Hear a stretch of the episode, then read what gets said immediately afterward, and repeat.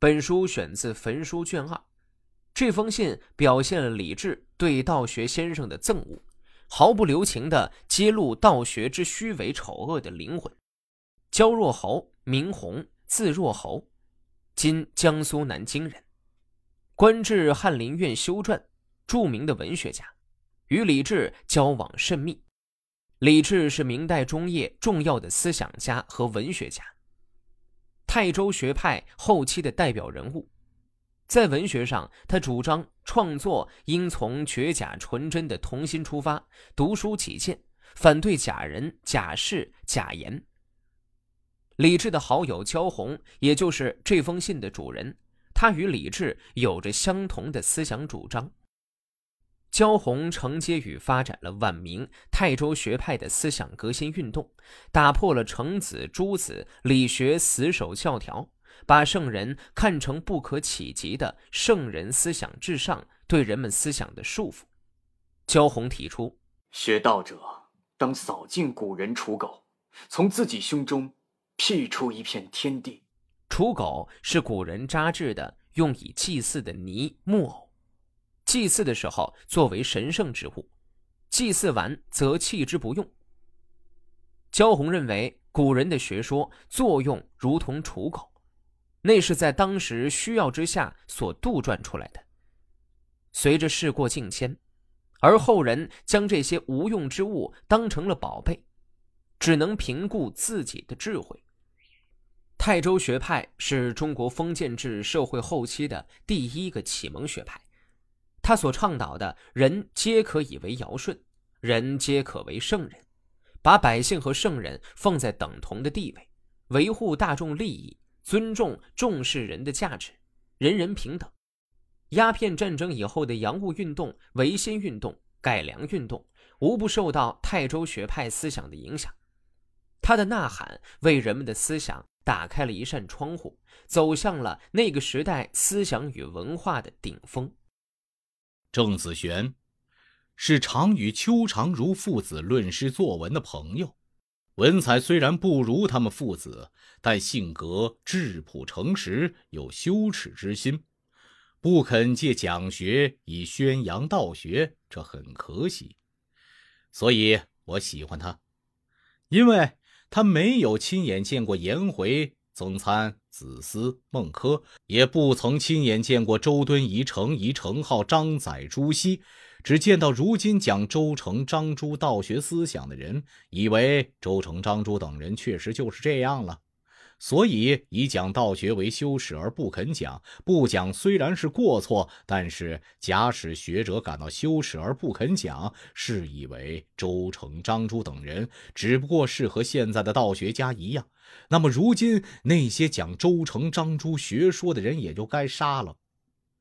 郑子玄以为周敦颐、程颐、程颢、张载、朱熹都是满口仁义道德，而心里想的是升官发财。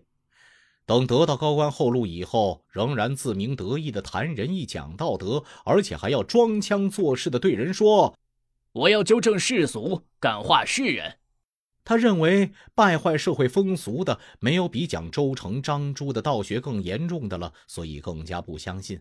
不相信，所以不肯讲道学。那么不讲，也就算不上是过错了。有一个姓黄的读书人经过这里，听说。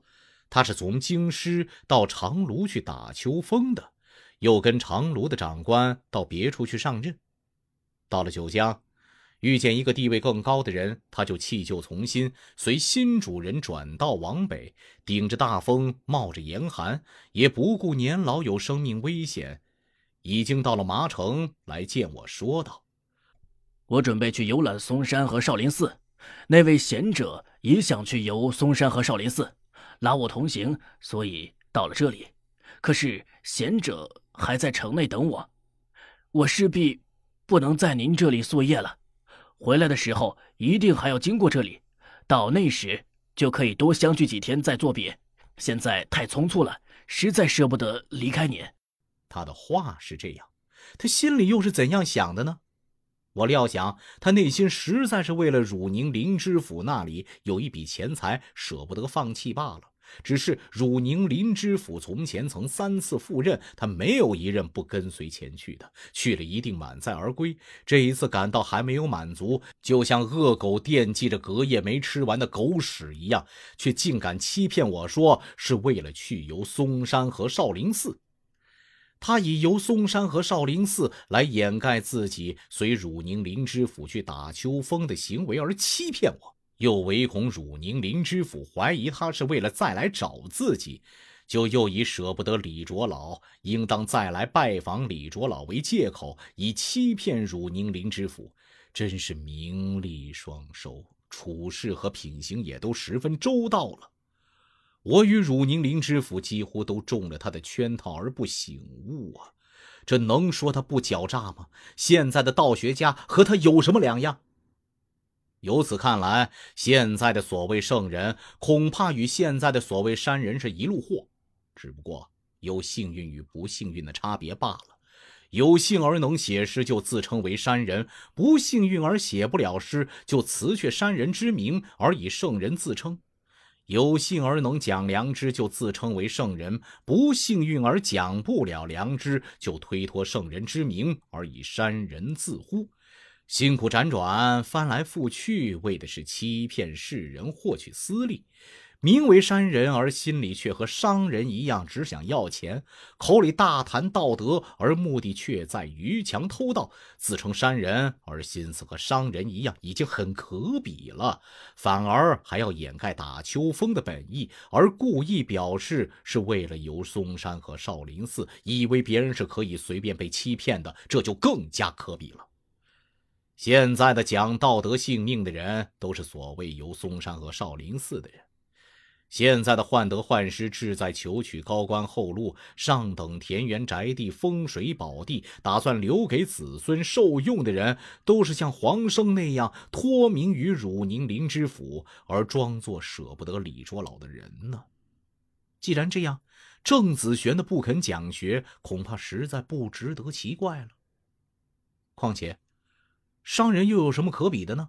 他们身携数万资财，经历风涛危险，受尽关卡吏员的欺侮，忍耐着集市交易时人们的辱骂，经历了万般辛苦，所携的资财很多，所得的收入甚微，但是必须结交上公卿大夫，然后才能获得盈利而避开祸害。怎么能像山人那样昂首而坐在公卿大夫的座上呢？现在的所谓山人。称他们为商人，其实却身无分文作为资本；叫他们是山人，却又非公卿大夫之门不进，所以就令人可见。话虽然这么说，我难道就没有这种表现吗？怎么知道我没有商人的行为和想法，而披着佛教的袈衣来欺骗世人而获取虚名呢？有的话，请对我加以惩罚。我绝不包庇自己的短处。即使如此，至于那些患得患失、买田宅求风水的事儿，我是绝对没有的。